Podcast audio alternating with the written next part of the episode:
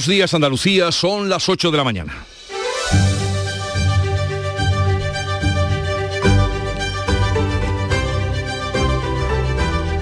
En Canal Sur Radio, La mañana de Andalucía con Jesús Vigorra.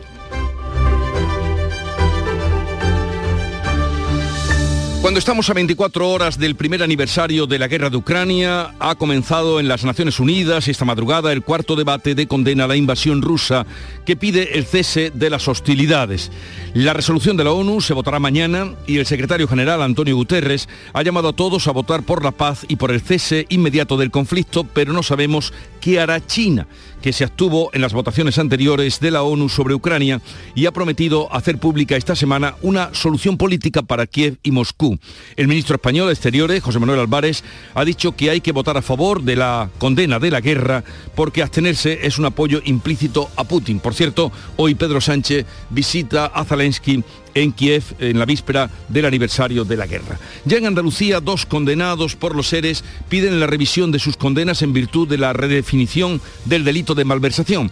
Lo solicitan la exconsejera de Hacienda Carmen Martínez Aguayo y el exdirector de la agencia IDEA Miguel Ángel Serrano. Con su abogado hablaremos en un momento. Y siguiendo con las repercusiones de la ley del solo sí es sí, sale en libertad un condenado por agresión sexual en Huelva. La revisión de su condena en virtud de la ley del solo sí es sí le rebaja la pena de 12 a 7 años y una noticia más festiva que conocíamos justamente en la tarde de ayer. Andalucía y más concretamente Sevilla acogerá la gala de los Grammy Latinos en noviembre de 2023 y 15 espectáculos en su entorno en los próximos tres años. La Junta invertirá 18 millones de euros y espera un retorno de 500 millones.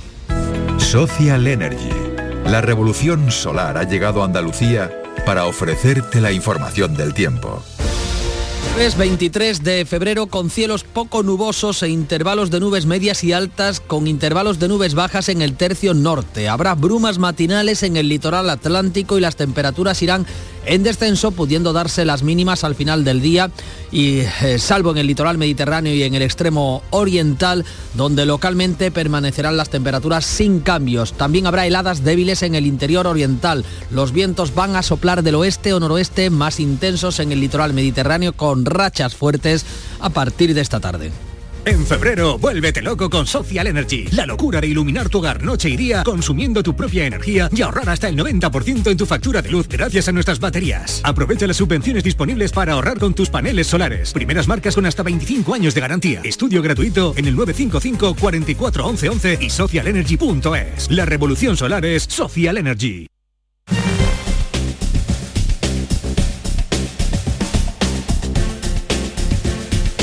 Vamos ahora a conocer cómo se circula por las carreteras de Andalucía en este momento y a esta hora de la mañana. Conectamos con la DGT, nos atiende Alfonso Martínez. Buenos días.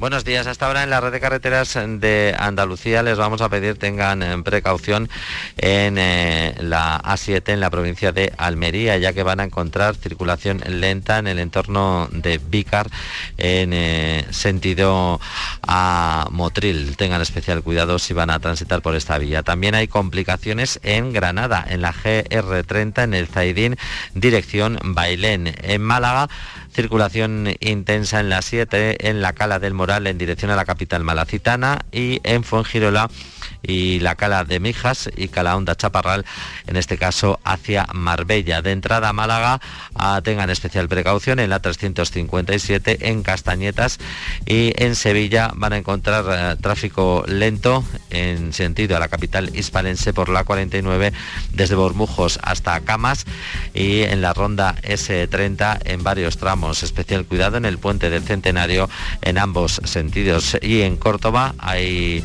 dificultades en la 4 en el Arcángel en dirección Madrid. Oye, ahora que estamos aquí un poquito los tres, os quería decir algo. Alicia, ¿hace cuánto nos conocemos tú y yo?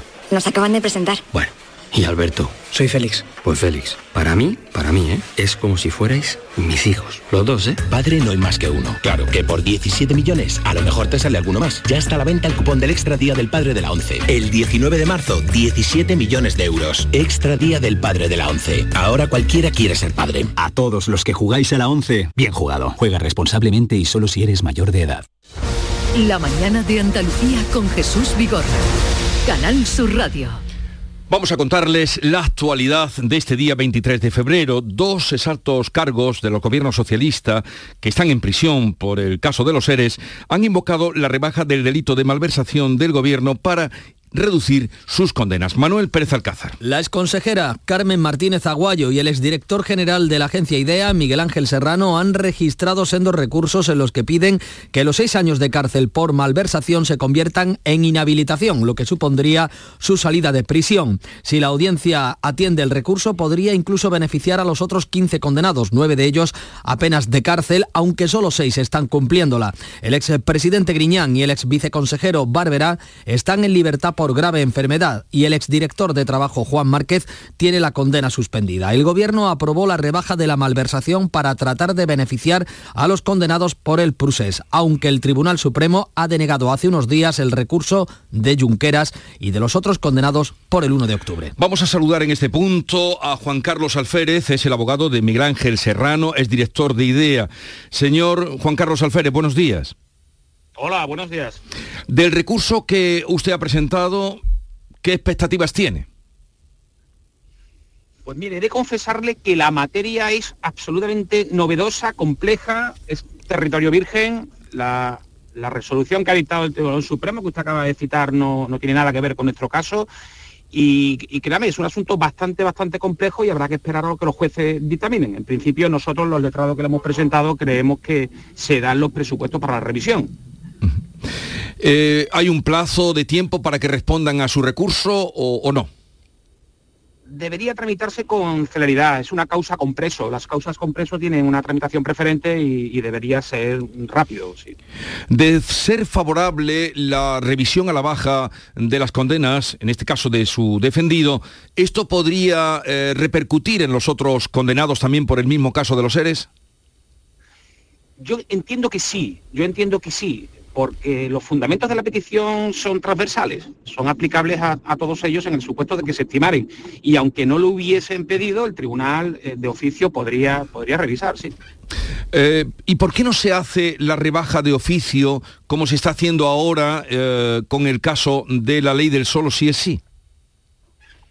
Yo quiero entender, efectivamente, eso es una muy, muy buena pregunta, porque debería haber sido así. Yo quiero entender o bien, o bien que por la sobrecarga de trabajo que tiene la sala no ha dado tiempo a, que la sala se constituya y realice la debida reflexión, o bien porque ciertamente hay un decreto de la Fiscalía General del Estado donde a mi respetuosísimo criterio se ha excedido tremendamente y ha hecho una, un pronunciamiento que debería ser general para, todos los casos de malversación en España y ha dedicado un párrafo, ha dedicado un párrafo de opinión, en mi opinión y procedentemente, a sostener que la revisión en el caso de los seres podría no ser procedente, aunque tampoco lo dicen con total claridad, ¿no? Bueno, quizás también esa haya podido ser la, razón, en que la, sala se, haya podido dejar llevar por ese pronunciamiento. Pero lo desconocemos, ¿eh? lo desconocemos. Eh, eh, señor Carlos Álvarez, Alférez, han recurrido dos de los condenados, pero ¿podrían, sabe usted si van a recurrir más? Yo, yo, creo, yo creo que sí, yo creo que sí. Ya le digo que es una cosa enormemente compleja y, quizá los dos primeros abogados, don Víctor Moreno Catena y, el que le habla, hayamos sido los, primeros, pero entiendo que sí, que el resto de compañeros irán sumándose. Como usted dice, estamos en territorio virgen, que lo ha definido muy bien. En caso de que le respondieran negativamente a su recurso, eh, ¿estarían ustedes dispuestos a llegar al Supremo? Sí, sí, sí, sin duda, sin duda. Es que le insisto, la cuestión es tremendamente compleja creo que merece bastante la pena que la batalla se libre, eh, que, créame, eh, tenemos, tenemos defendidos en prisión, los abogados hemos de hacer todo lo que esté en nuestra mano por luchar por nuestros clientes. Y, es que creemos que procede. Cuando los letrados creemos en lo que hacemos, verdaderamente debemos llevarlo hasta el final. Y lo haremos, y lo haremos. Y, entonces, eh, mm, ya para terminar, es recordar lo que usted nos ha dicho, o su percepción el que no hayan salido, como en el caso de Solo es sí, dice usted, lo atañe o lo atribuye a ese párrafo que nos ha dicho, ese párrafo de opinión. Sí, es posible. Es posible que sea eso. Eh, eh, no, se olvide que en el proceso penal existe la igualdad de armas y la, y, la opinión de la Fiscalía tiene tanto valor como la opinión de las defensas. No tienen un plus de, de calidad en sí misma. Pero de facto, un pronunciamiento contenido en un decreto del fiscal general del Estado puede surtir una suerte de inercia de decir, bueno, pues aquí no procede. cuando verdaderamente quien tiene que hacer ese pronunciamiento es el tribunal. Yo desconozco la razón por la que no se ha incoado de oficio el incidente de revisión, lo desconozco. También, también insisto, puede ser por la sobrecarga de trabajo que tiene la sala. Es posible, porque al, cabo no ha pasado tanto tiempo. Sí. ¿eh? Pero bueno, eh, eh, lo desconocemos, don Jesús. Bueno. Pues muchas gracias, veremos qué pasa, porque indudablemente eh, hay expectativas eh, con lo que hemos hablado con usted y la situación que tenemos. Juan Carlos Alférez, abogado de Miguel Ángel Serrano, el director de IDEA, gracias por atendernos, un saludo y estaremos atentos a ver cómo se resuelve esto. Gracias a ustedes, buenos días. Pues en fin, ya eh, han oído ustedes, eh, porque en el caso de la ley del solo sí es sí se ha aplicado oficio, porque en este caso no se está aplicando. Eh, continuará. Vamos a otro asunto. La misión europea mm, de representantes que han estado estos días por España ha reprendido al gobierno por la falta de transparencia y exige tolerancia cero con la corrupción tras rebajar el delito de malversación. Beatriz Galeano. La jefa de la misión advierte de que en el Código Penal no debe haber excepción alguna para la corrupción. Mónica Holmeyer asegura que no existen indicios de que se hayan producido irregularidades en el reparto de los fondos europeos, pero denuncia falta de transparencia. Y bueno, el tema de la transparencia, desde luego, es todavía susceptible de mejora en este caso, pero creemos que el gobierno español tiene voluntad para hacerlo así. Si alguien alude aquí a posibles infracciones de tipo fraude, no, no, desde luego que no. Holmeyer defiende la transparencia absoluta no solo con la Unión Europea, también con las comunidades autónomas que como Andalucía se han quejado por ello y han pedido una mayor participación. La otra misión del Parlamento Europeo que ha analizado las políticas de igualdad urge a que se solucionen las lagunas, ha dicho, de la ley del solo sí es sí. La presidenta de la delegación ha pedido que se superen las diferencias dentro de la coalición del gobierno. El papel del Parlamento Europeo no es solucionar o ejercer presión sobre la ley. Solo mostraremos esperanza para que se logre en España una buena solución a los posibles problemas que se han señalado desde los medios de comunicación y la sociedad. Pese a que la ministra de Igualdad ha negado los datos de rebaja de condenas, el Consejo General del Poder Judicial ha dicho a los europarlamentarios que la norma ha causado un daño irreparable y que la única solución es volver a subir las penas mínimas. La propuesta que ha hecho el PSOE. Irene Montero, por su parte, ha vuelto a señalar a los jueces por la rebaja de las penas. En el año 2008, cuatro años después de la aprobación de la ley que lucha contra la violencia de género, la ministra Viviana Aido pedía públicamente a los jueces que por favor aplicasen la ley para no dejar desprotegidas a las mujeres y darles la adecuada protección del Estado. Siempre ha habido una reacción a los avances feministas. En la sesión de control en el Congreso, la portavoz del PP, Cuca Gamarra, ha pedido a Sánchez que cese a Irene Montero. No ha tocado a ningún ministro de Podemos y se lo están trabajando a pulso, ha ironizado la portavoz del PP. ¿Por qué con los trenes sí hay dimisiones y con las mujeres víctimas de agresiones sexuales no? El presidente ha aprovechado para acusar a Gamarra de forma indirecta de cambiar de bando porque apoyó a Casado hasta el final y ahora dice es número dos de Feijo. Hay gente que le dice injustamente que usted cambia de chaqueta. Yo creo que no es así. Creo que lo que cambia es el jefe del Partido Popular, pero usted eh, continúa haciendo lo mismo que es venerar al jefe del Partido Popular. Mire, le voy a responder igual que hacía usted al señor Casado antes de su caída, con claridad eh, y con certeza y verdad. Este gobierno suma. Con quien nunca vamos a sumar es con aquellos que ponen en solfa los derechos de las mujeres. En torno a la ley del solo sí es sí, en Huelva la audiencia provincial ha escarcelado a un hombre condenado por agresión sexual y en Almería la audiencia ha rebajado de 8 a 6 años la pena impuesta a un joven por abuso sexual a una menor de 14. Al Poder Judicial le constan ya 522 casos de reducción de condena que han generado 54 escarcelaciones. El PP volverá a llevar este asunto al Parlamento andaluz tras el veto de los partidos de izquierda. Núñez Feijóo y Pablo Casado se han vuelto a encontrar y se han reunido este miércoles en el aniversario de la crisis del PP. El líder del partido ha comido con su predecesor en un restaurante de Madrid un encuentro que estaba previsto desde hace meses, pero que no se había celebrado por motivos de agenda, según Génova. En la madrugada del 22 al 23 de febrero del año pasado, el exdirigente fue descabalgado en la conocida como Cumbre de Varones. Casado realizaba así su última intervención en el Congreso. Yo entiendo la política desde la defensa de los más nobles principios y valores, desde el respeto a los adversarios y la entrega a los compañeros. Todo para servir a España. Muchas gracias. Andalucía acogerá en noviembre la ceremonia de los premios Grammy Latinos que por primera vez salen de Estados Unidos. Sevilla se perfila para albergar la gala que tendría una repercusión mundial. Pilar González. Son los Oscars de la música latina y aunque falta el anuncio oficial, todo indica que la ciudad elegida es Sevilla. Según el presidente de la Junta, Juanma Moreno, es la candidata perfecta.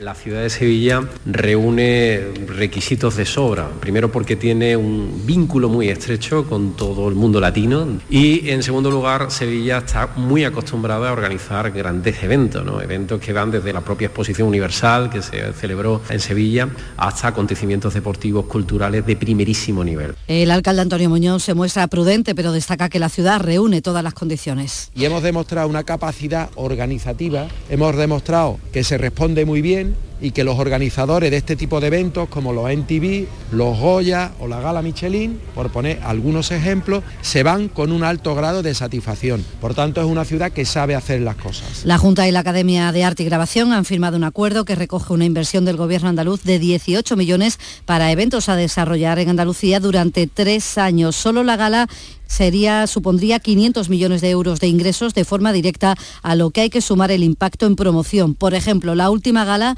la vieron más de 25 millones de personas por televisión. El alcalde de Granada ha propuesto a la Junta que puedan celebrarse en la capital alguna de esas tres ediciones de los premios. El socialista Francisco Cuenca ha planteado la, la capacidad que tiene Granada para organizar eventos. El alcalde ya hizo su propuesta para acoger también la gala de los Goya del cine español y ha recordado que este año la ciudad va a ser la sede del desfile anual de las Fuerzas Armadas. La consejera de Salud ha defendido en el Parlamento la sanidad pública, ha negado que se vaya a privatizar y acusa a la oposición de utilizar eh, electoralmente este asunto. Catalina García ha explicado que la orden para la contratación puntual con la privada se limita a actualizar las tarifas a la baja. Destaca la inversión de 1.500 millones de euros en cuatro años para renovar infraestructuras o la incorporación de 30.000 nuevos profesionales. La consejera ha pedido a los grupos de la oposición que no intenten sacar rédito electoral confundiendo a la opinión pública. Dejen de utilizar la salud para infundir miedo. Andalucía no va a, no va a privatizar la sanidad. Señorías, no es no. No vamos a privatizar la sanidad. Este gobierno y esta bancada, cuando dice no, es no. Y no vamos a privatizar la sanidad. Señorías, todo lo contrario. Creemos firmemente y creemos en el sistema público de salud. El presidente de la Junta responde este jueves a preguntas de los grupos relativas a la sanidad pública. Por cierto, el Ministerio de Educación también baraja permitir que los centros públicos puedan fichar maestros procedentes del sector privado sin la titulación oficial, especialistas, visitantes o eméritos que podrían dar clases sin ese título. Vamos a saludar a Jorge Fernández Parra, es el presidente del Consejo Andaluz de Colegios de Médicos en Andalucía. Señor Fernández Parra, buenos días. Buenos días.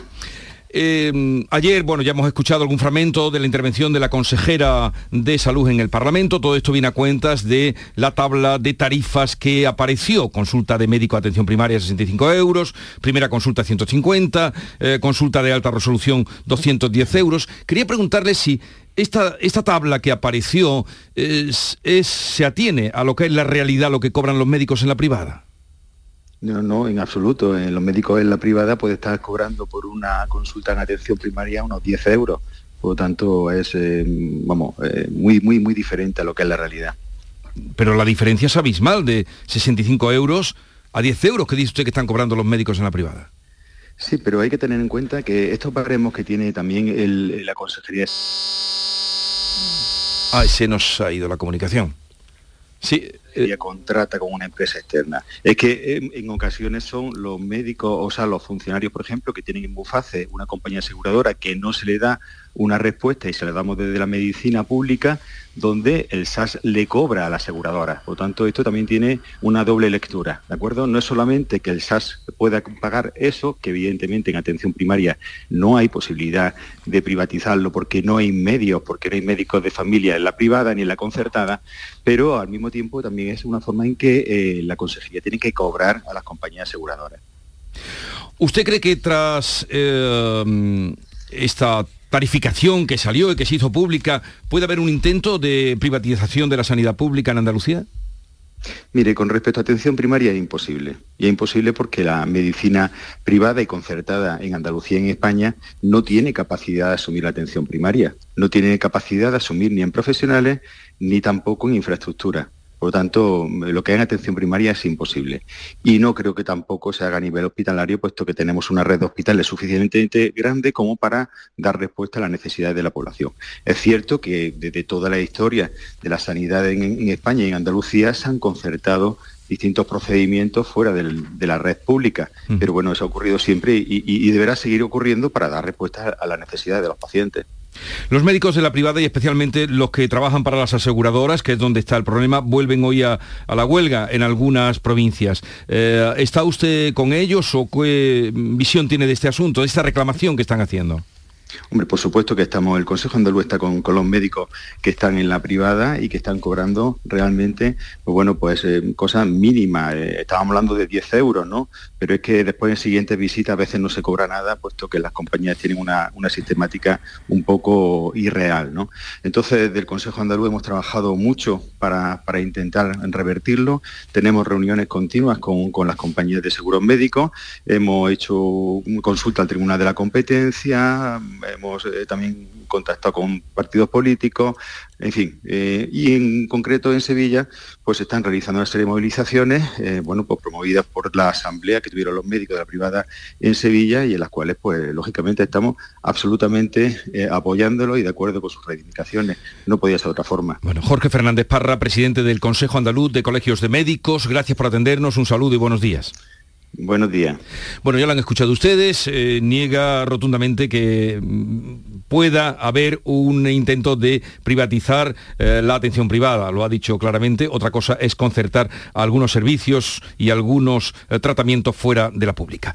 Vox presentará el lunes su moción de censura contra Pedro Sánchez que encabezará el veterano exmilitante comunista Ramón Tamames. Según Vox, Tamames comparte los ideales del partido, respeto a la Constitución, a la monarquía y a la unidad de España. La mayoría de los grupos parlamentarios se ha mostrado en contra de la decisión. El ministro de la Presidencia, Bolaños, ve incluso una oportunidad en plena precampaña electoral se va a poder ver con mucha claridad de las políticas sociales que estamos haciendo desde el Gobierno de España y se va a ver otro modelo, que es el modelo de la derecha, de la ultraderecha, de recorte de derechos por cierto que en Vox se suceden las dimisiones después de que Macarena Olona haya amplificado los problemas internos. Se trata ahora de el que fuera portavoz de la formación en el Parlamento andaluz, Alejandro Hernández, que ha dimitido como presidente de la formación en Córdoba y en Twitter ha criticado que la Dirección Nacional haya estado, dice, más pendiente de atender las quejas de cuatro alborotadores que de disciplinarlos.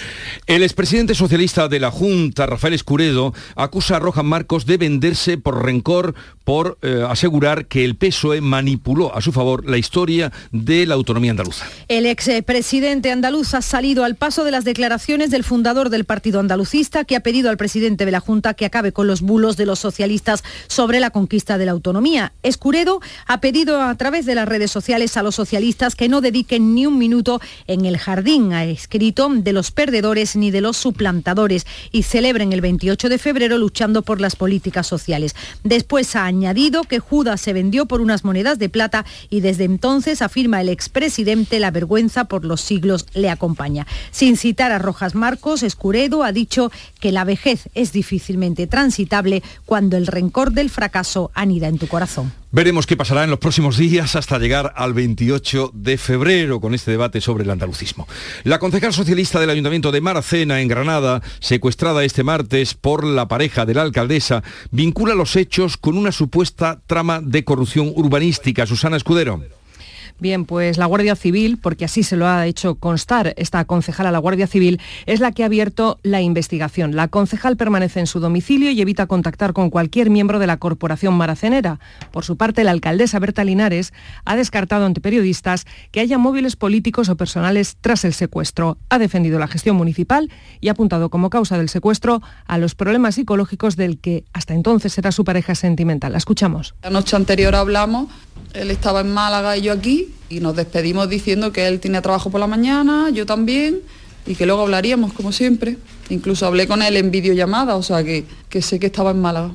El Partido Popular ha convocado una comparecencia informativa con los medios para las nueve y media de esta mañana a propósito de estas últimas declaraciones y con respecto al detenido está previsto que hoy pase a disposición judicial. Veremos si se dilucida el asunto. Pedro Sánchez visita hoy Ucrania a menos de 24 horas de que se cumpla un año de guerra. A esta hora prosigue el debate en Naciones Unidas de la cuarta resolución de condena a la invasión rusa que se va a votar mañana. Será determinante la postura de China, que en octubre se abstuvo junto a otros 33 países. Entonces votaron a favor de Rusia, Nicaragua, Corea del Norte, Bielorrusia y Siria. El secretario general, Antonio Guterres, ha llamado a todos a votar por la paz y por el cese inmediato del conflicto. Es hora de retirarnos del borde del precipicio. La guerra no es la solución, la guerra es el problema. Cuanto más dure la lucha, más difícil será llegar a la paz. No tenemos un momento que perder. El representante ruso ha reprochado a Occidente su participación cada vez mayor en el conflicto y ha hecho especialmente responsable a Estados Unidos. Ucrania, por su parte, ha dicho que esto va de apoyar a quienes defienden la Carta de Derechos de la ONU o a quienes la violan. Pedro Sánchez viaja hoy precisamente a Ucrania. Es su segunda visita desde que comenzó la guerra. El Partido Popular ha reiterado su malestar por la decisión del gobierno de impedir una visita de Feijo a las tropas españolas en Letonia y ha pedido la comparecencia de Sánchez en el Congreso. España ha anunciado el envío inmediato de seis carros de combate a Ucrania. La ministra de Defensa, Margarita Robles, asegura que en caso de ser necesario podrían enviarse más. Nuestras previsiones son que a finales de marzo o principios de abril puedan ir estos seis Leopard que se integrarán dentro de un batallón con otros países y que además los podamos dar ya con las tripulaciones debidamente, debidamente adiestradas.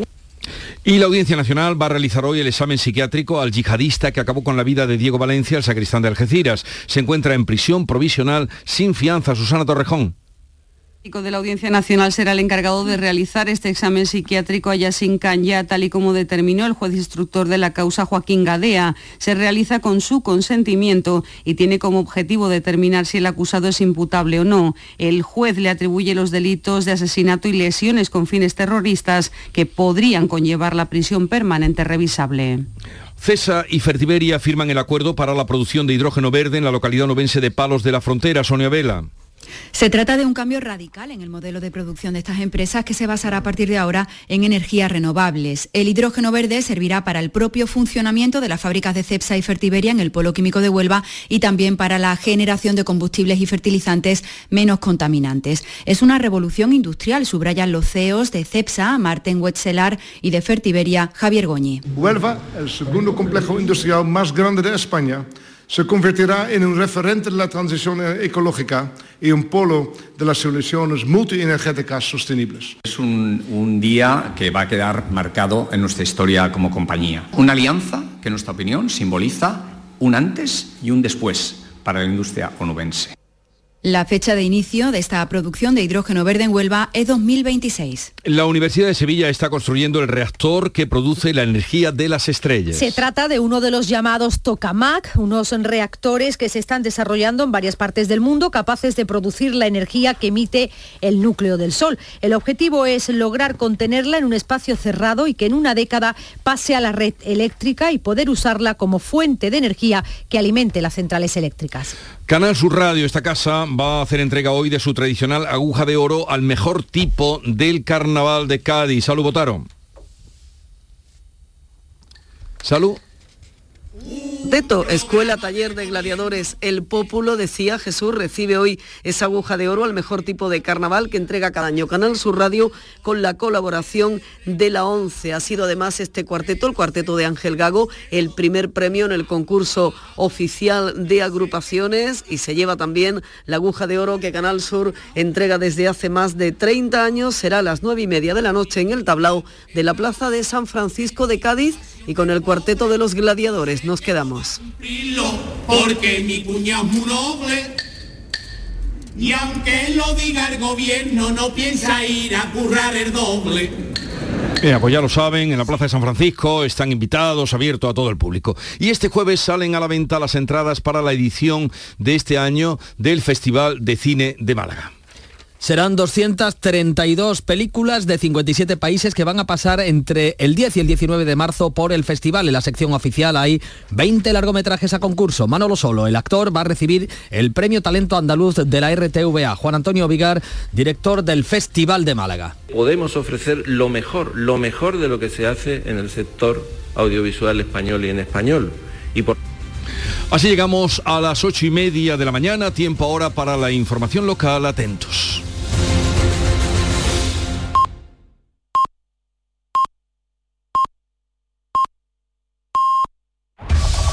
En la mañana de Andalucía de Canal Sur Radio, las noticias de Sevilla. Con Pilar González. Hola, buenos días. Sevilla va a celebrar la gala de los premios Grammy Latino en noviembre. Es la primera vez que se hace fuera de Estados Unidos y Sevilla será la ciudad elegida. Hoy la Junta celebra el 28F en Sevilla con la entrega de 10 banderas a personalidades e instituciones sevillanas y en deportes el Sevilla hoy en Eindhoven. Enseguida los detalles, antes el tráfico. Hay dos kilómetros de retenciones entre el puente de Reina Sofía hacia el inicio de la autovía de Huelva porque se ha producido un accidente ahí en el comienzo de la autovía, aunque sin grandes consecuencias y los vehículos ya están retirados. También en la autovía de Huelva hay tres kilómetros en sentido Sevilla y dos kilómetros en el nudo de la gota de leche. Y en cuanto al tiempo, tenemos intervalos de nubes, viento del noroeste y bajan las temperaturas, lo notamos sobre todo por la noche. La máxima prevista es de 19 grados en Lebrija, 18 en Sevilla y 17 en Écija y en Morón. A esta hora 9 grados en la capital. Estás estupenda. Gracias. Medicina estética en Clínica Doctor Ortiz. ¿Tu hermana y tu hermano también? Ellos cirugía plástica en Clínica Doctor Ortiz. ¿Y el pelo de tu marido? Ah, injertos capilares en Clínica Doctor Ortiz. Ahora en Clínica Doctor Ortiz ampliamos servicios. Ginecología general, funcional y oftalmología. Seguridad, confianza y satisfacción de nuestros clientes. Qué bien te sienta, chiquilla, qué bien te sienta. Qué bien te sienta tu traje de flamenca Aires de Feria. Sus nuevos diseños te van a enamorar. Lunares, colores y texturas, reflejos de nuestra tierra. Aires de Feria. Trajes de flamenca llenos de elegancia, sensualidad y creatividad. Aires de Feria.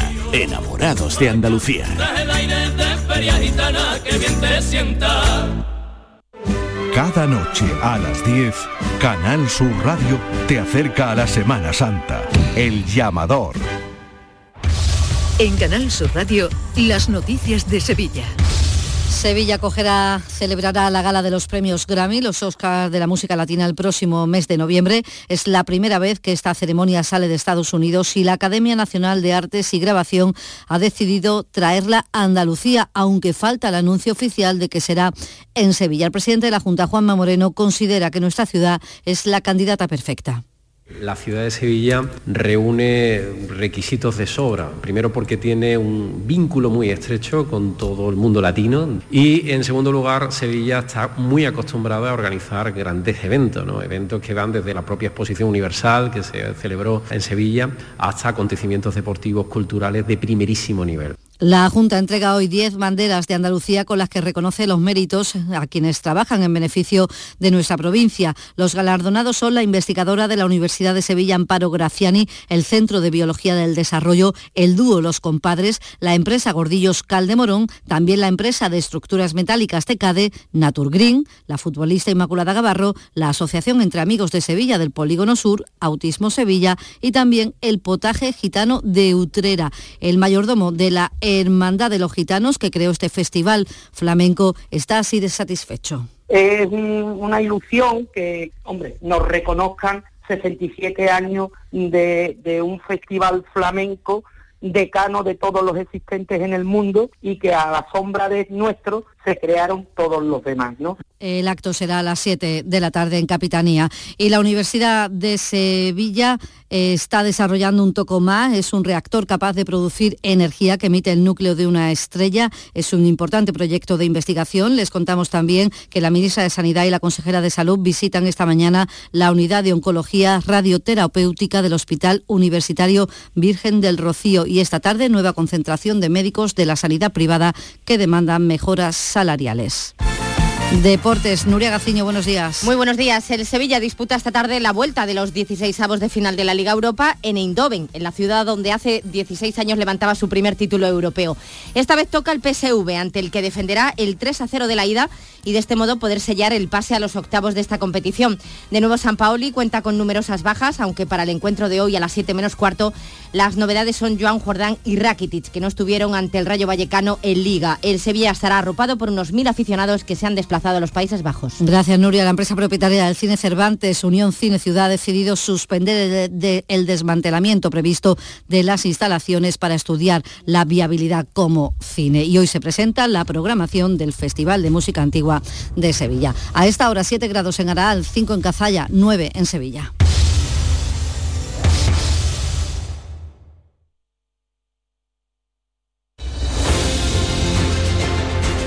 8.35 minutos de la mañana, enseguida abrimos tertulia, conversación sobre los temas de actualidad, hoy con Patricia Godino, Silvia Moreno y Fernando del Valle. Será en un momento.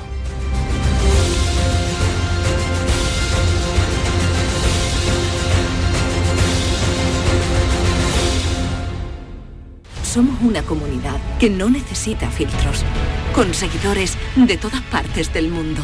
Somos una red social unida una tierra que avanza, que crea y que cuida, con amigos que van mucho más allá del tiempo real. Una comunidad orgullosa de estar muy conectada con nuestra manera de sentir y nuestra manera de vivir. Feliz Día de Andalucía. Esta es tu comunidad. Un mensaje de la Junta de Andalucía.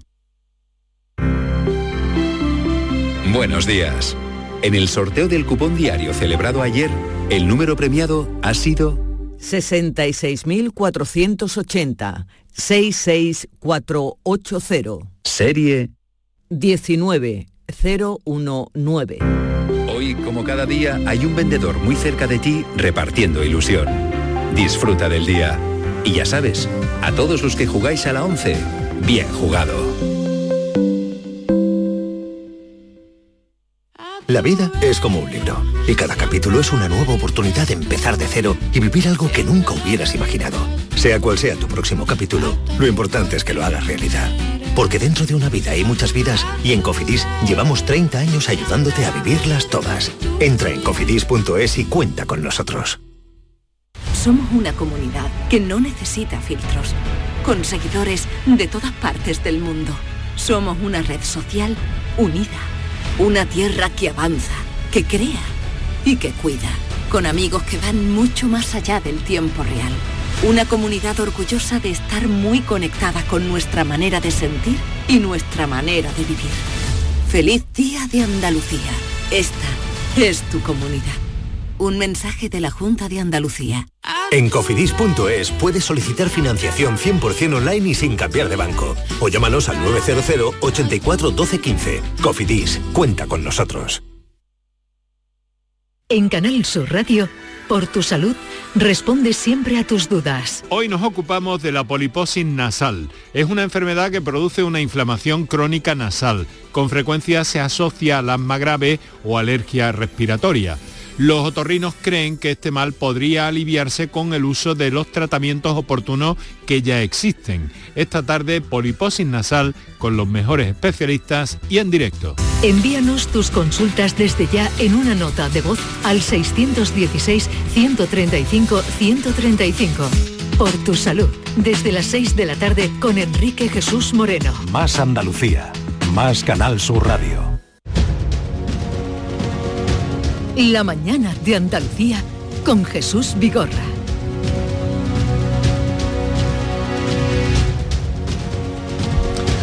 Eh, vamos ahora eh, sosegadamente, o no, no lo sé, a hablar sobre los temas que venimos contando esta mañana. Lo haremos con Silvia Moreno, del diario El Mundo. Buenos días, muy Silvia. Buenos días, ¿qué tal? Bien, bien, muy bien. ¿Ha venido en moto? Sí, sí, hoy más fresquito, ¿eh?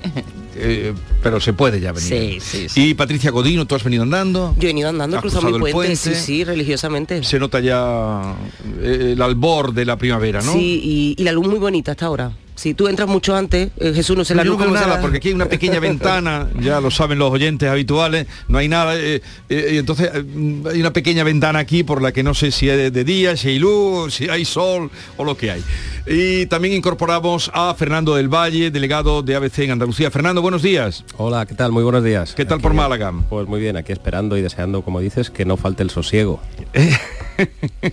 bueno, falta, falta, falta nos hace. ¿Cuándo creéis, eh, bueno, no, no tenéis una bola más de, de cristal, me vais a contestar, pero ¿cuánto tardará el gobierno o, a quienes le hayan encargado en arreglar esto, la reforma eh, del solo sí es sí, que me comentaba Patricia, que ayer estuvo en varias ruedas de prensa, ahora lo puedes comentar, y sale lo del solo sí es sí, acabo de hablar con el abogado que va, ha presentado el recurso del condenado por eh, el director de IDEA, eh, por el tema de los seres, y ha vuelto a salir lo del sí es solo sí, ahora os contaré por qué. ¿Por qué están demorando? ¿Cuándo lo harán? ¿O, o- por qué se demoran tanto en hacerlo? Es que, es que es inexplicable, Jesús, porque cuando vemos que día a día conocemos un caso nuevo de revisión de condenas a la baja, eh, presos violadores que están en prisión cumpliendo condenas de cárcel, que han salido a la calle por culpa de esta ley del solo sí es sí, ya van más de 50 en toda España, y un dato que puso ayer encima de la mesa el Consejo General del Poder Judicial, es que avisó, hay 4.000 condenados en prisión, eh, condenados o presos preventivos por delitos sexuales. Y todas estas personas podrían pedir que se le aplicara la, la nueva ley. Luego los tribunales decidirán si procede o no revisar su condena y si se quedan como están o si se le reduce. Pero es que aunque mañana se reformara la ley, a todas estas personas que ya están en prisión podrían beneficiarse de la ley del solo sí es sí. Entonces, el panorama de incertidumbre y de, eh, injusticia para las propias víctimas que ven como sus agresores que están en prisión pueden salir a, la calle, con todo este panorama es que yo no entiendo cómo el gobierno no, no, no pone, mete un acelerón a las negociaciones para que esto se solucione de una vez, porque el, el panorama no puede ser más desolador. Todo aquello que no iba a ocurrir está ocurriendo. Todo aquello que creían que no iba a ocurrir. Efectivamente, pero sí que sí que es verdad que le avisaron. Ayer estuve, como has apuntado Jesús, en las ruedas de prensa de las dos comisiones del Parlamento Europeo que visitaron Sí. España estos días, de lunes a miércoles, eh, una de los fondos europeos, que ya también la habéis comentado antes, y la otra era eh, la Comisión de Igualdad. Una comisión de igualdad propuesta en su día por el Partido Socialista y el Grupo Ciudadano, supuestamente, eh, o esa era la voluntad, para hacer gala de las políticas de igualdad que desde hace muchos años ha desarrollado España con mucho éxito. ¿Qué pasa? Que bueno, la agenda del Parlamento Europeo es como, la- es, es como es, agenda como es, al margen de las Sí. diatribas que tenga eh, la política nacional de los Estados miembros y ha tocado que se dé en este momento en el que por un lado además estaban aquí revisando eh, la gestión de los fondos europeos y por otra parte en el fe- follón fenomenal que he montado en torno a la ley del CSI. ¿Por qué explico esto? Porque la presidenta de la comisión, que era una polaca del Partido Popular, eh, era la que presidía y por lo tanto la que tuvo que leer la declaración institucional de esa delegación. Eh, Debo decir que a pesar de que era una política conservadora del PP, no fue especialmente dura para lo duro que está siendo el debate aquí eh, en España. Pero de las 14, 15 preguntas que le hizo la prensa, que estábamos allí presentes, todas, absolutamente todas, eran relativas a la ley del, a los efectos perniciosos de la ley del CSI, la preocupación que hay, la falta de acuerdo entre los dos socios de gobierno y, las consecuencias que está teniendo ya en, en el estado de opinión eh, y ninguna acerca de las políticas de igualdad. Es decir, no solo es que eh, esté creando un estado de opinión muy negativo, no solo es que haya ahora mismo, como bien ha dicho Silvia, 4.000 eh, condenados o presos preventivos, mm, agresores sexuales, que podrían verse beneficiados en una rebaja sustanciosa de sus penas, sino eh, la opinión que está generando en los Estados miembros, en el entorno europeo, porque se está opacando totalmente las buenas políticas de igualdad que ha desarrollado tanto el Partido Sí. Socialista en gran medida, pero también el Partido Popular a lo largo de los años, y que eh, se está eh, proyectando en el entorno europeo una imagen, primero, de una falta de cohesión en el gobierno de coalición, que bueno, que cada, cada Estado miembro tiene sus movidas también en sus países, pero desde luego lo que se está proyectando es, es que no se protege eh, suficientemente eh, a las mujeres que han sido víctimas de, agresión sexual. Y a mí eso sí me parece muy grave. Sí, efectivamente, eh, a mí me da mucha pena que se hable mal de nuestro país fuera de, nuestras fronteras, pero esto está sucediendo y la misión que ha venido a España a evaluar nuestras políticas de, igualdad pues ha podido darse cuenta de las consecuencias negativas que trae hacer malas leyes como, es lo que ha ocurrido. Y sorprende, sorprende, sigue sorprendiendo ese empecinamiento, ese enrocamiento soberbio de Podemos que ante la visita de esta comisión pues ha seguido eh, defendiendo las bondades de una ley que como decís pues ya eh, genera unos números estremecedores de 4.000 reba- que, que van a ser 4.000 rebajas de condena, no sabemos cuántos escarcelados y que ese enrocamiento sigue, pero no solo Podemos, el Partido Socialista que presentó en su día eh, esa reforma, viendo que esta sangría le puede desgastar muchísimo, pues oye, tampoco vemos que se esté afanando en conseguir los votos necesarios para sacar adelante esa propuesta lo antes posible. Quiero decir, eh, mm, ya da la impresión de que quieren tirar para adelante sin su socio de gobierno, sin, eh, sin Podemos. Eh, que esperan para eh, llamar al Partido Popular para consensuar algo o quieren que di- directamente los demás partidos le den el placet a, lo que ellos presenten y demás. Y luego pues sí está esa derivada de ver qué va a pasar con el gobierno de coalición de ahora en adelante. Eh, todas las señales eh, nos dicen que no va a haber ningún tipo de, de- romper, eh, que no se va a romper el gobierno, pero a mí me resulta muy complicado pensar en cómo va a seguir siendo la legislatura con un Podemos que en esta cuestión s- lo van, lo van a dejar completamente desautorizado.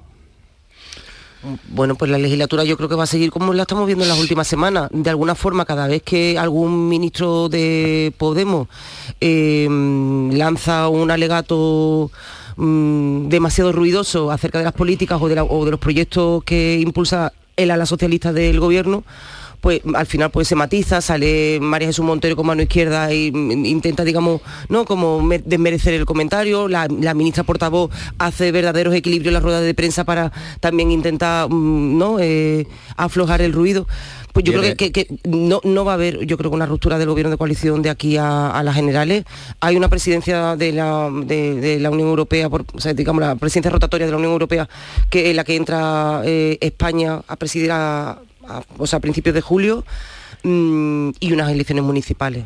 Pero fíjate, Patricia, cómo se va a entrar en esa presidencia europea, cómo, qué imagen va a dar este gobierno. El argumento para que no se rompa es, bien, eh, eh, después de las elecciones generales que deben tener lugar a final de año, mm, eh, las opciones de Pedro Sánchez de seguir gobernando pues van a seguir siendo con los actuales socios de legislatura que tiene. Y en ese sentido se ve como un problema el, romper esa coalición de cara a esas elecciones.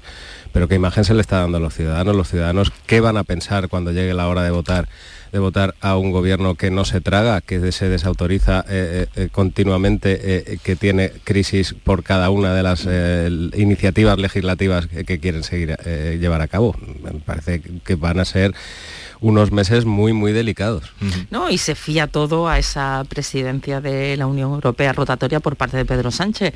Pero después de lo visto en esta semana con las misiones que han estado en España analizando las políticas de igualdad y el tema, perdón, de los fondos europeos, esas comisiones, esas delegaciones, esas misiones ahora deben hacer unos informes, unas recomendaciones y a tenor de lo que se ha escuchado, el tirón de orejas para el gobierno de España va a ser considerable.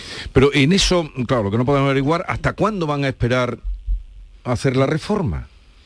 Tenemos el día 8 de marzo ahí. Sí, el día, el día sobrevolando. 7 es el debate, pero de ahí tampoco sale la, la reforma, eh, no, no sé qué plazos tiene, en fin, ya nos enteraremos. El caso es que esto va creciendo como una bola y, creo además que ha llegado ya a- a los ciudadanos también Sí, sí. porque es un goteo constante, ¿no? Que a veces cuesta, pero es un Es uno de los temas que más ha calado. Yo creo Sí. de, de- de los faltones. claro, porque- eh, Y sorprende que Irene Montero siga empecinada Sí, porque en ante- que esto es culpa de ante la unos co- jueces Ante la comisión negó que se estuvieran produciendo escarcelaciones. Totalmente. y le echó la culpa a algunos jueces y hasta la presidenta de la comisión, la, la- la polaca, le dijo, los jueces aplican las leyes sí. que ustedes hacen. Es que, es que Lo que vino a decir la presidenta polaca es, eh, urgió a España a encontrar una solución rápida que, que solucione este problema. Hablo de solucionar el problema, literalmente. Es lo que Pero- te dice pero- el sentido común. Pero por lo que vio se Vamos, fue en Polonia y en- ¿no? y en Pernambuco. No, no, que por lo que vio se vio bastante decepcionada en ese sentido, en la búsqueda de posibles soluciones, porque lo, lo que, lo que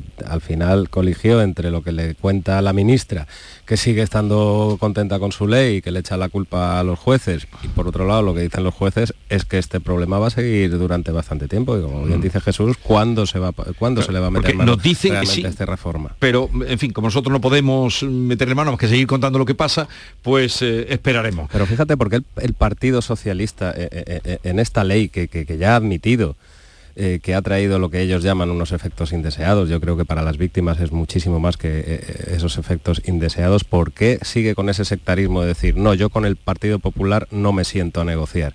Eh, yo que- es- creo que eso no, no entiende la ciudadanía. Ante has metido la pata pues trata de resolverlo lo antes posible. Tu socio de gobierno está claro que está enrocado en el no. Eh, mi ley es muy buena, no debemos volver al código penal de la manada, que tiene narices llamar al código penal anterior el de la manada. Pues oye, siéntate a negociar de verdad. Eh, haz política de Estado por una vez en tu vida. Veremos que en los próximos días. A ver, eh, estamos ya en puertas del 28 de febrero. Habrá quienes mañana ya puedan coger el puente del 28F. Me temo que vosotros como periodistas a lo mejor no. Eh, pero es, eh, ha subido el, el ambiente, han subido eh, con el tema del andalucismo, el libro de tu paisano. De, es el que ha desencadenado todo esto, Patricia, de Sí. José Luis José Luis de José, José Luis de Villar, o de Luis Villar, eh, con el libro que ha sacado, y no solo él, sino con cuando se presenta el libro y Rojas Marco larga lo que larga y ya viene Escuredo ayer, eh, cuando, mm, sin nombrarlo, pero dice Judas se vendió por una moneda de plata y, eh, y desde entonces, mm, dice el expresidente, sin citar a Rojas Marco, ha dicho que la vejez es difícilmente eh, transitable y algunas lindezas más, ha dicho Escuredo. ¿Esto será de aquí al 28 de febrero mm, o...? La- las previas de la grande cita siempre tienen esta cosa de, de caldeo, ¿no? en el ambiente. Este, eh, esta revisión de- del andalucismo o del autonomismo mm, que tuvo cada partido, no sé, que ha desencadenado Rojas Marcos, ¿dónde creéis que llegará o por qué o a qué a cuento de que viene ahora? Yo, mm, mm, mira, a- hace unas semanas también presentó José Luis Villar, eh, junto con Rojas Marcos, eh, el libro, el primer tomo de las memorias del Partido Andalucista. Esto es otro libro. Vale, José, sí, Luis, este- José Luis ha aprovechado muchísimo la pandemia, según me contó, ha aprovechado muchísimo Para trabajar. la pande- para trabajar Es y para revisar todos esos documentos, archivos, entrevistas, en fin, toda esa memoria del Partido Andalucista que eh, una vez que ya se dio por finiquitado el partido, pues bueno, pues eh, ha aprovechado para poner al día todos esos documentos. Y de verdad, cuando hablas con ellos, eh, es, es muy emocionante eh, escuchar el relato del nacimiento del Partido Andalucista, un partido que yo creo que fue realmente muy importante eh, en Andalucía. Mm, Nos dotó eh, a- al pueblo andaluz de, de una autoestima que nos faltaba Sí. en aquel momento y además mm, recuperó, recuperó un- unos ideales y, uno- y unos símbolos que, que- que nos han hecho pueblo, ¿no? Eh, y que están además en nuestro, en nuestro estatuto de autonomía. Todo eso es maravilloso y además y les honra. Y también les honra haber puesto punto y final al partido an- andalucista, como ha contado en algunas ocasiones Rojas Marco, con dignidad, ¿no? Pues hicieron, es decir, estamos viendo el desguace de otros partidos eh, todos los días y ahí lo hicieron con mucha dignidad.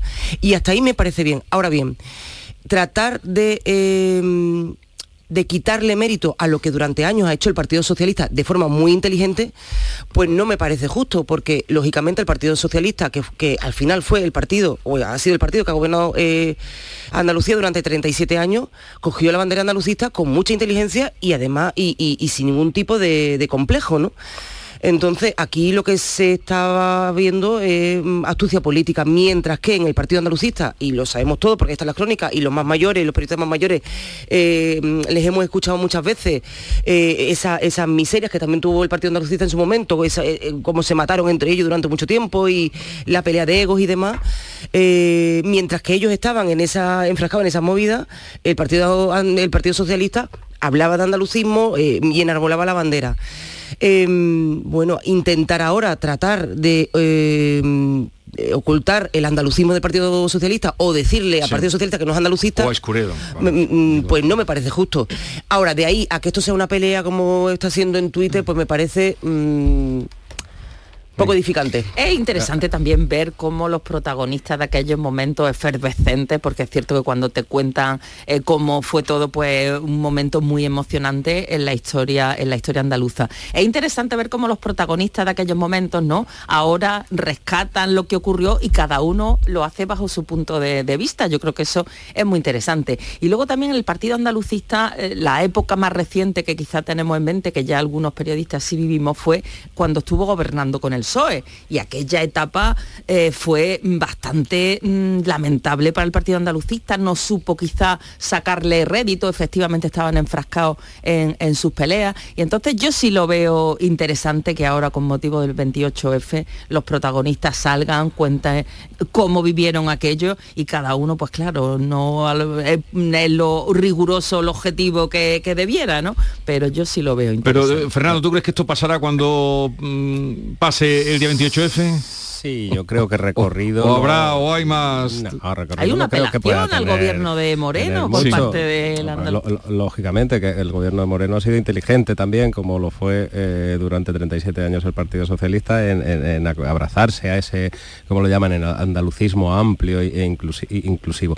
A mí me, da- me produce una cierta ternura ¿no? esta pelea que se está produciendo en estos días para apropiarse de, de quién fue el responsable de que Andalucía pues, eh, pudiera gozar de la autonomía. Yo prefiero eh, recordar la ilusión colectiva, yo era pequeñito, pero me acuerdo de, de- de cómo los jóvenes. españoles tomaban la calle para, para festejar que por que por fin había libertad y Andalucía no se quedaba al margen, ni mucho menos. Y prefiero pensar en esa ilusión colectiva, en ese empuje que tuvo la sociedad civil transversalmente, no solo de, un lado o de otro, que empujó al final a los partidos políticos a, conseguir ese, ese au- autogobierno. Vamos a ver que el PSOE se apropiará del andalucismo, yo creo que es un hecho que está absolutamente dicho. Se apropió de todo, del escudo, de la bandera, de la Junta, y, y- y lo hizo tan bien que le duró 37 años. Y muchas cosas se, se hicieron bien, por supuesto. Hombre, cuando viene Rojas Marcos y te dice que eh, en el Museo de la Autonomía hay solo tres fotos de Blas Infante por 12 de Rafael Escuredo, pues a lo mejor hay que plantearse que algunas cosas han sido, se ha rozado el paroxismo, se ha llegado un poquito al exceso. Pero por otra parte, lo habéis, eh, lo habéis dicho, el Partido Andalucista también tendría que hacerse mirar porque en 2015 eh, tuvo que disolverse. Es que no- lo vamos a comparar con el caso catalán o el caso vasco, donde los partidos nacionalistas tienen muchísima importancia, pero el BNG sigue existiendo. porque el partido andalucista qué, cuántos errores no cometería para, para estar disuelto? Por eso te digo que me Pero claro, produce también ternura. esa, esa alusión que hace Rojas Marco, vosotros habréis estado en la, en la casa de, de Blas Infante, supongo, habréis ido, pero yo he ido varias veces. eh, y el año pasado la última que hicimos el programa. Entonces, claro, eso de decir, de, de Blas Infante hay solo tres fotos y de 15 de Escureo, es que, es que Blas Infante no tuvo en todo ese proceso eh, mucho que ver, ya estaba muerto el pobre para su mal y para el mal de su familia. O sea Y había que menos fotos también. Claro, era, había menos fotos y el protagonista de toda aquella época, o uno de los protagonistas, era Escuredo, pero a Escuredo no se le puede regatear cuando se posicionó frente al gobierno eh, de Madrid y no se le puede regatear un ápice que luego, y luego ellos mismos, tu paisano además en el libro, reconoce en varias veces, yo lo leí los textos ayer porque lo había leído el libro, el libro y, y él habla in- mm, insistentemente en el protagonismo de la sociedad civil que tuvo el 4 de diciembre y que tuvo con la gente echada a la calle. Vosotros erais muy pequeñitos, pero, pero No, yo me acuerdo. Y no se puede regatear la importancia y el empuje que el Partido Socialista de aquella época pues hizo para que, que- que Andal- para, para que conseguir esa descentralización, para conseguir esas cuotas de autogobierno que francamente yo creo que han sido muy positivas para Andalucía. Que luego el desgaste de, de los años, el apropiarse de todo, pues tuviera consecuencias negativas, sin duda, pero eh, me parece negar lo innegable que el Partido Socialista pues tuviera eh, muchísima importancia en, en que se pudieran al- alcanzar esas cuotas.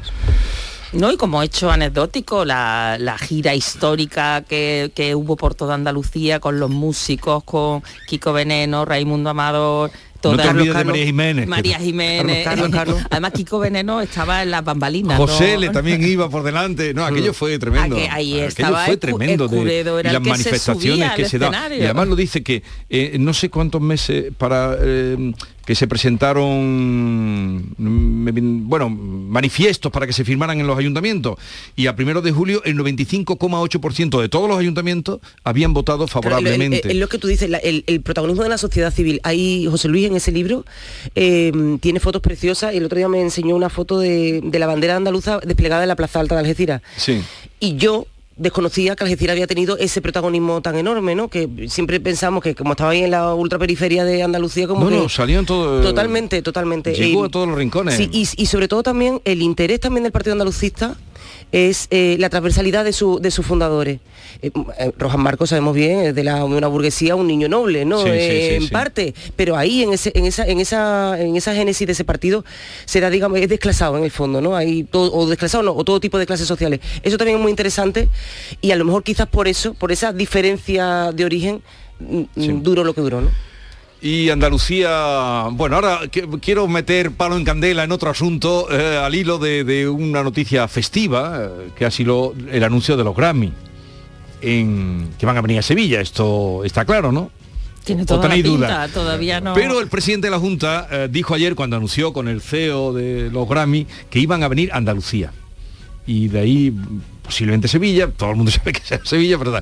Y ahora quiero comentaros una cosa, porque no ha sido recibido en toda Andalucía eh, esa noticia que, tiene una importancia, la primera vez que sale en Estados Unidos, como tal. Y en esto Fernando nos dirá desde Málaga también cómo se ha recibido. Y una, un ejercicio que he hecho esta mañana, nada, de visual, de ojímetro. Ahora lo quiero comentar con vosotros. Llegamos a las 9 de la mañana eh, y repasamos las noticias del día.